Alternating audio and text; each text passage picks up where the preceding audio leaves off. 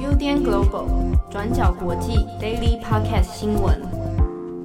Hello，大家好，欢迎收听 UDN Global 转角国际 Daily Podcast 新闻。我是编辑七号，我是郑红。今天是二零二一年二月一号，星期一。那今天的这个 Daily Podcast 新闻呢，首先我们其实今天要特别来聊一则，就是缅甸的军事政变的事情哦。那在缅甸的当地时间二月一号的清晨，首先是翁山书记以及总统温明等人呢就被军方拘捕，然后软禁的方式哦，然后顺便带走了。那就在二月一号的早上八点半左右呢，已经宣布要进入军事戒严，为期一年的时间。好，那这个是今天呃算是震惊世界国际的一个重大新闻哦。那我们今天要特别来讲一下关于这个政变的一些事件背后的一些因素，以及为什么要抓。这个翁山苏姬，还有这一次的这个军事总司令哦，敏昂莱将军，他本身的一些身世背景。好，那首先呢，我们先来看一下，到底缅甸这个军事政变，它到底发生了什么事情？就我们现在目前所知道的事情，缅甸军事政变，其实在上个礼拜的一月二十八号左右，各地的媒体或者是说在地的一些政治观察家都已经发现了，呃，军方有不寻常动态的风声。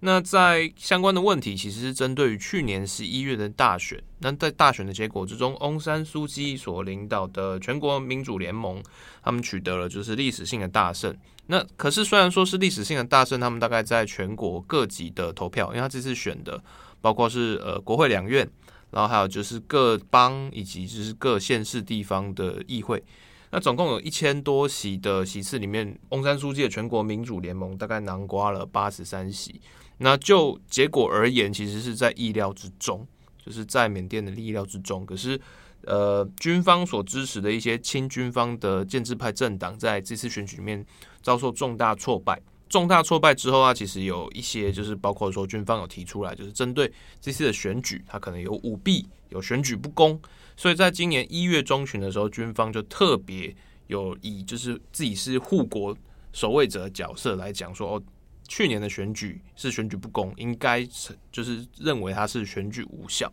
嗯，那可是相关的选举无效争议，其实并不被就是缅甸的民选政府、缅甸的中央选委会以及就是翁山苏姬的全国民主联盟所接受。所以双方大概在一月中旬开始就有非常激烈的一些政治谈判，就关于说这次的选举到底是不是可以被认证，到底是不是和平，呃，到底是不是公正、公平以及公开。那相关的谈判其实一直不是很顺利，那主要原因在于说，军方他一直非常死硬的要求说啊，我要撤回就是去年十一月的选举结果，我要重新投票。但翁山苏姬的呃全国民主联盟方面其实就拒绝这个想法，因为第一个是你投票过程其实并没有非常重大的结构性瑕疵，这是政府的说法，然后再来是选委会也认为就是在现有状况之下，那并没有任何。具体的市政理由可以推翻这次的选举结果，所以在人民的意志以及宪法的保障之下，应该要让新任的国会以及各级议会在二月一日开始召集，就是新任一起的一些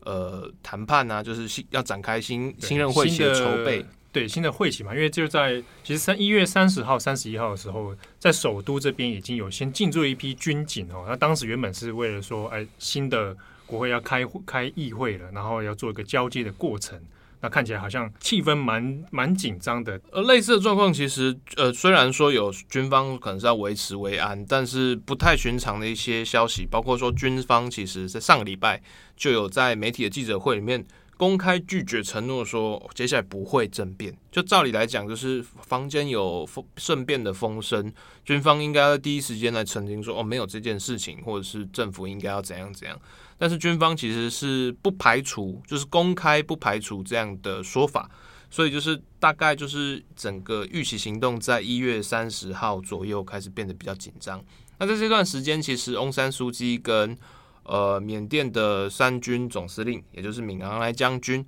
其实中间都有派人来彼此在做协商。可直到一月三十一日的晚间为止，双方其实都还是为了，比如说。呃，宪法现行宪法有没有必要就是重新推翻修宪，以及选举这次的结果到底是不是应该要继续承认或进行无效等？双方的谈判最后在二月一日清晨左右破局。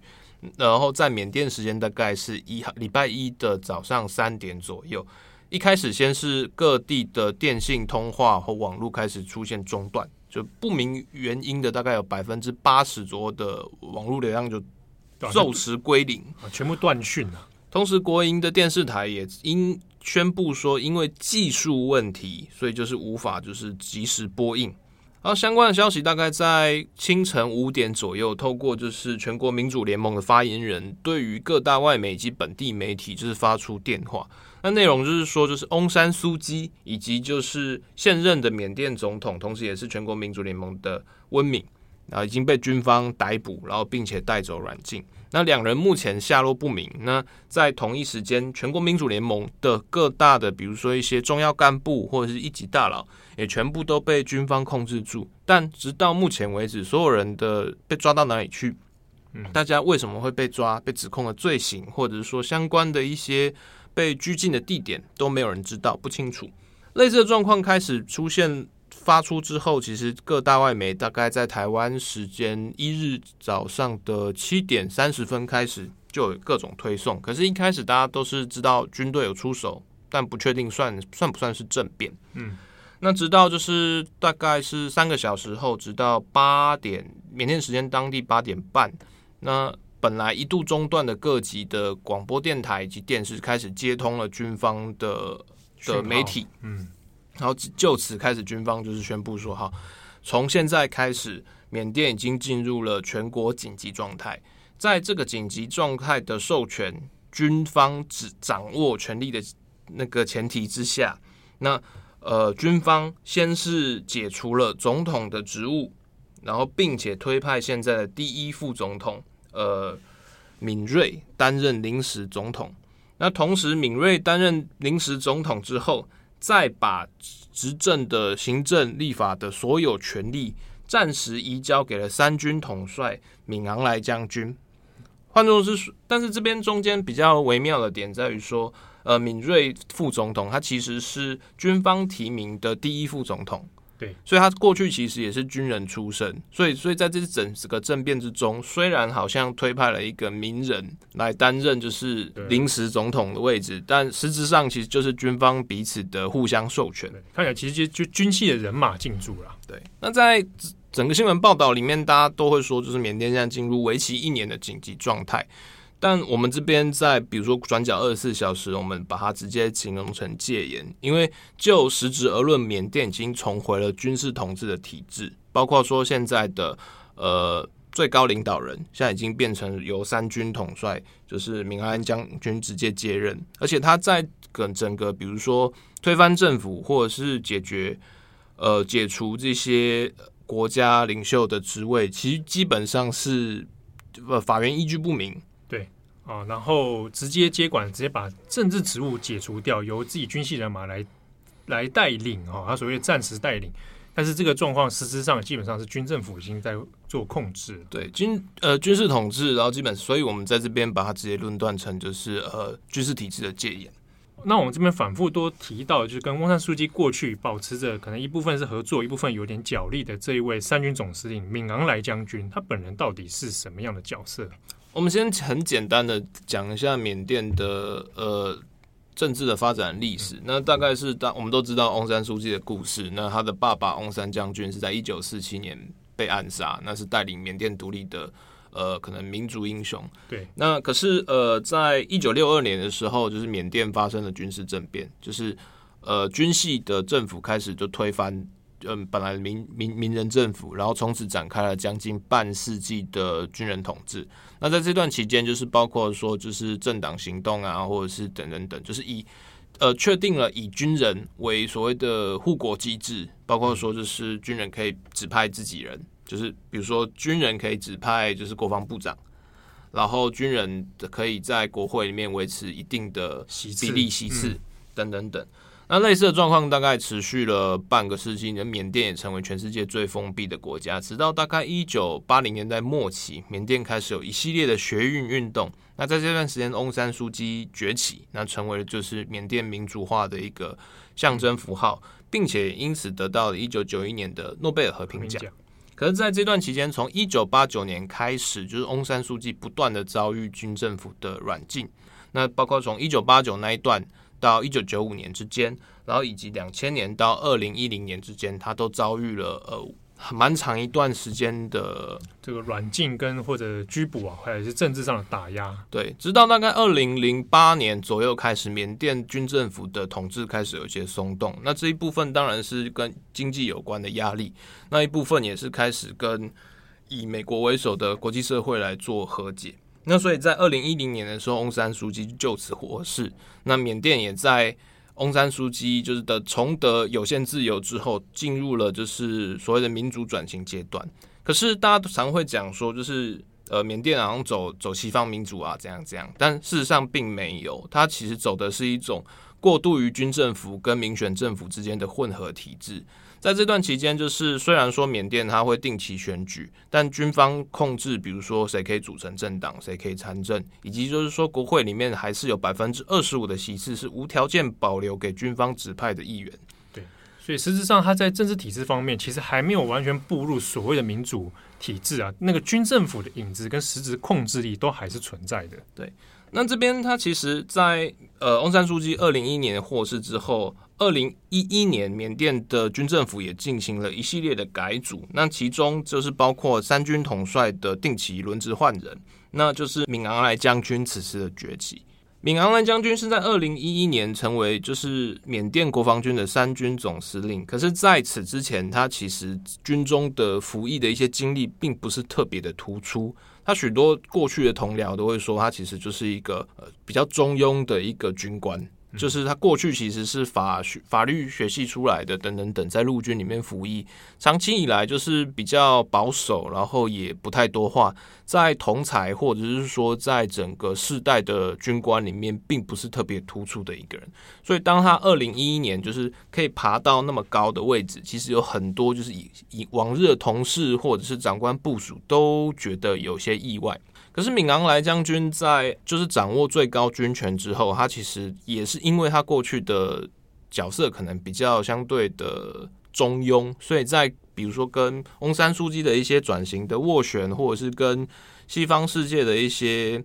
交涉之中，他的一些军事色彩反而就是包袱没有那么重。嗯，在过去十年里面，他也就是特别积极的在。想要转型，就是所谓的军方力量，包括是说他也有去扶植，就是比较亲军系的建制派政党，呃，联邦巩固与发展党。那他也有很多，就是比如说会呃，在社群网络上啊，非常的活跃，然后也会包括就是发表他的政治意见，那同时也会跟比如说外国使节啊出访等等等，所以算是相当高调的军人。那在这次体制之下，那其实同时后，我们在二零一零年以后，其实翁山书记在国缅甸国内的政治声望啊，也开始组成实质的一个呃政党力量，开始那进入到缅甸的政治体系里面去。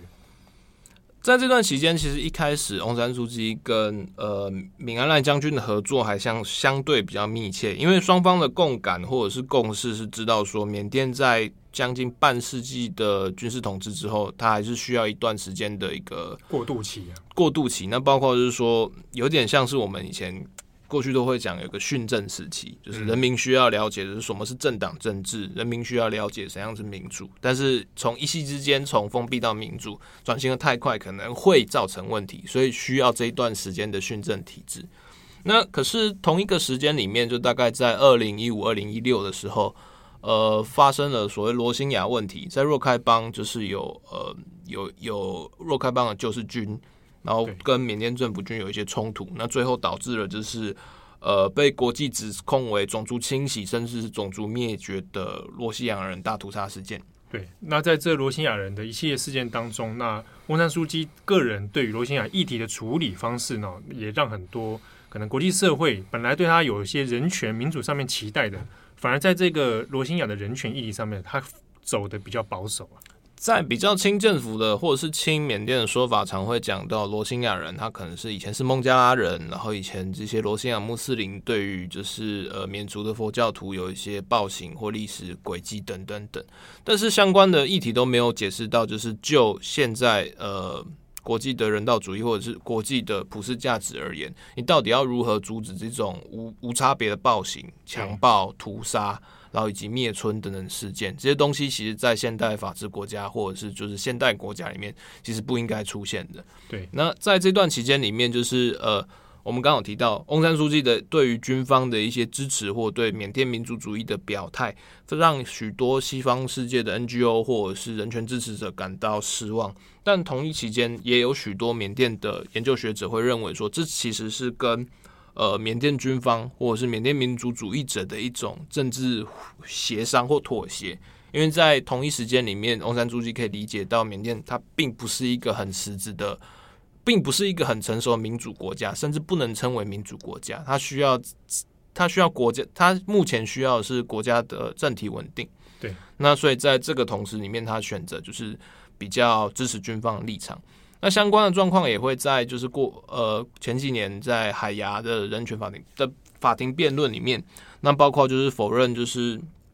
对罗兴亚的种族灭绝事件等等等。但同一时间里面，就是发动罗兴亚战争，或者是说对罗兴亚呃等少数民族的镇压军事行动，其实都跟敏昂莱将军以及就是他军方所支持的呃民族民族主义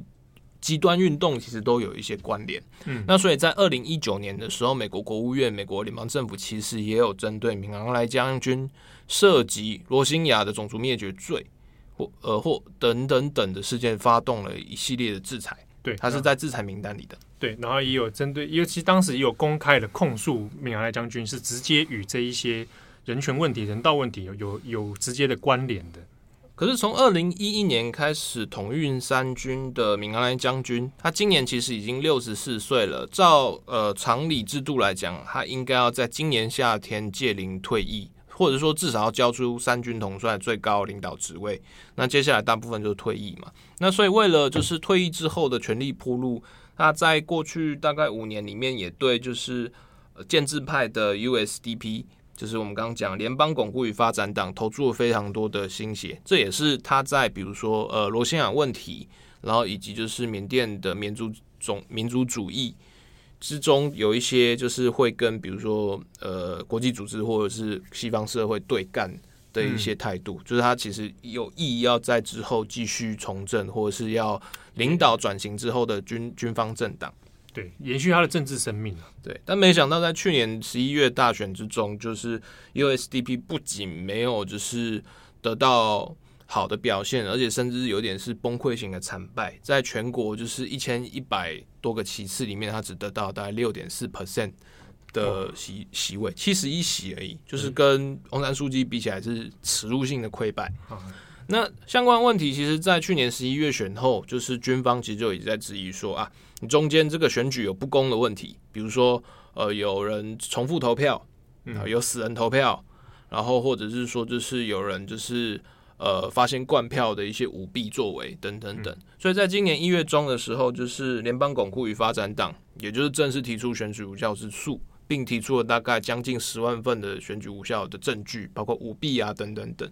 然后因此军方也跟进了，就是 USDP 的说法，认为这次选举是既不公正、也不透明、也不公开。所以照所有的，就比如说宪政伦理或宪宪政制度，军方要求就是。整个选举应该从选举无效，就此重选。嗯，好。但是在种种的这些相关证据里面，其实，在就呃温安书记还有现在执政的这个状况之下，其实也不认为他那个证据是足够于说要全部重选。以呃以国际 NGO 好，比如说我们常知道的人权观察组织，它其实都有提到，在去年的选举里面，确实不算是一个。呃，非常理想的状况，因为在比如说像是呃若开邦、克伦邦、克钦邦或者三邦，它其实在一些少数民族的冲突地区，有许多的投票所是在选前的前戏才临时说哦，因为有游击队动荡，所以我们在安全顾虑之下停停止开设地方的投票所。嗯，所以就是在整个选举之中，大概有一百五十万选民的权益因此受到损伤。对对，但。同时，就是因为就是现在有疫情，以及就是说军政府，还有就是缅甸本身动乱的影响，就是包括许多的国际观察家，或者是说国际观察团，在这次的选举里面，并没有办法或者呃有效的来就是监督或者是背书缅甸这次选举的公正以及就是整体的透明性。所以就这个层面来讲，就是你要说缅甸的选举百分之百 OK，其实也是有一点疑义。嗯，但就现实的民意或者是过往的一系列观察结果，大家也会认为说，就是缅甸的对翁山出击的人支持确实是强硬或者是始终的不可思议。因为在过去几年内，缅甸的经济发展啊，或者是贫富差距，其实一直是往负面的方向走。虽然说有很多外资投入啊，可是在今年的疫情冲击之下，然后以及就是过往根深蒂固的一些裙带贪腐问题，其实并没有很一夜之间得到解决。所以大家在选前其实也会觉得说，虽然翁山苏姬应该还是会赢，但是可能跟五年前相比，他赢的幅度可能没有那么大。或者是说，在军方的这种不断的文攻武吓之下，可能呃，NLD 的一些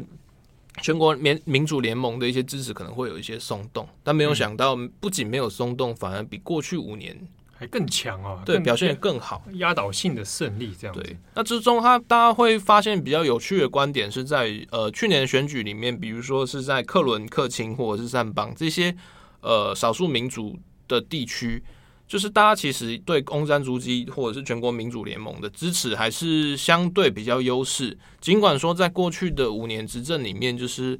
呃翁山苏姬的政府对于少数民族的政策其实还是有非常多的不足，嗯，那甚至说就是有导向免族民族主义的那个倾向。但在最后投票选举里面，大家还是会觉得，比起投给军政府支持的 USDP，那我们还是愿意继续相信翁山书记。嗯，也许会未来可能会有一些改变，也不一定。对，所以就是对呃国际观察者或国际社会而言，就是缅甸人为什么那么支持翁山书记，特别是在这一系列的所所所谓外界幻灭之后，有点多少有点感到不可思议。但就选举结果而言，或者是就长期观察缅甸的政治情况而言，就是。全国民主联盟所取得的大胜结果，其实还算是合情合理的。换言之，就是呃，敏昂莱将军所提到的选举不公，完全是作票舞弊，呃，不透明啊，选举之之类的。其实也不完全回应到就是结果的现实。就是简单的来讲，就是就算哈，今天是百分之百公开、透明、公正，对，就是联邦巩固与发展党以及军方一样，可能会遭受更耻辱性的惨败。嗯。那想这个惨败也可能是直接造成说后来发生的一连串说包含拘捕，然后包含政变的一个导火线呢？对，那就目前而言，就是军方他们讨论的第一个是他当然是完全撤销了现在民选政府的一些私有权限，缅甸等于现在一夕之间回到了大概十年前的军政府统治状态。那从回到统治状态同同时，就是敏昂莱将军现在不断的放出风声说有可能会要撤。消这部目前民主缅甸使用的这个民主宪法，宪法。对，那包括是说，那接下来对于就是选举投票的一些改制，或者是军方的地位，或者是说，就是比如说他自己本身对呃对于军政统衔的这些地位，有没有可能因此得到扩张，或者是说一些压制，都有可能在接下来的可能一个礼拜之内获得。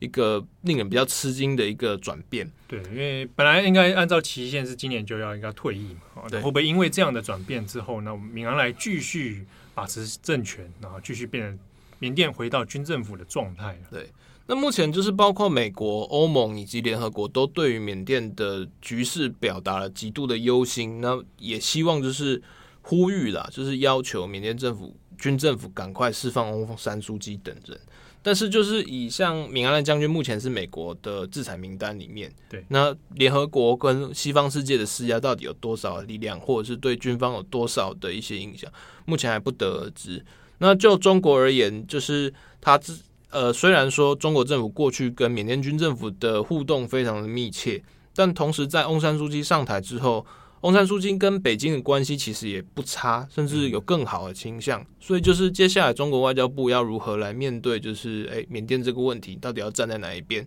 是真的要让敏昂莱将军就这样一路搞下去，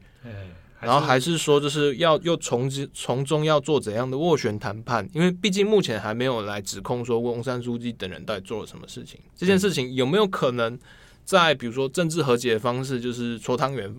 把它搓掉了？对，让他至少和平的落幕，或者是说重新回到就是政治谈判的场域。那目前还是处于非常紧张的状态。好，那更多详细新闻，欢迎上网搜寻 UDN Global 转角国际。我是编辑七号，我是志宏，我们下次见，拜拜。感谢大家的收听。想知道更多深度国际新闻，请上网搜寻 UDN Global 转角国际。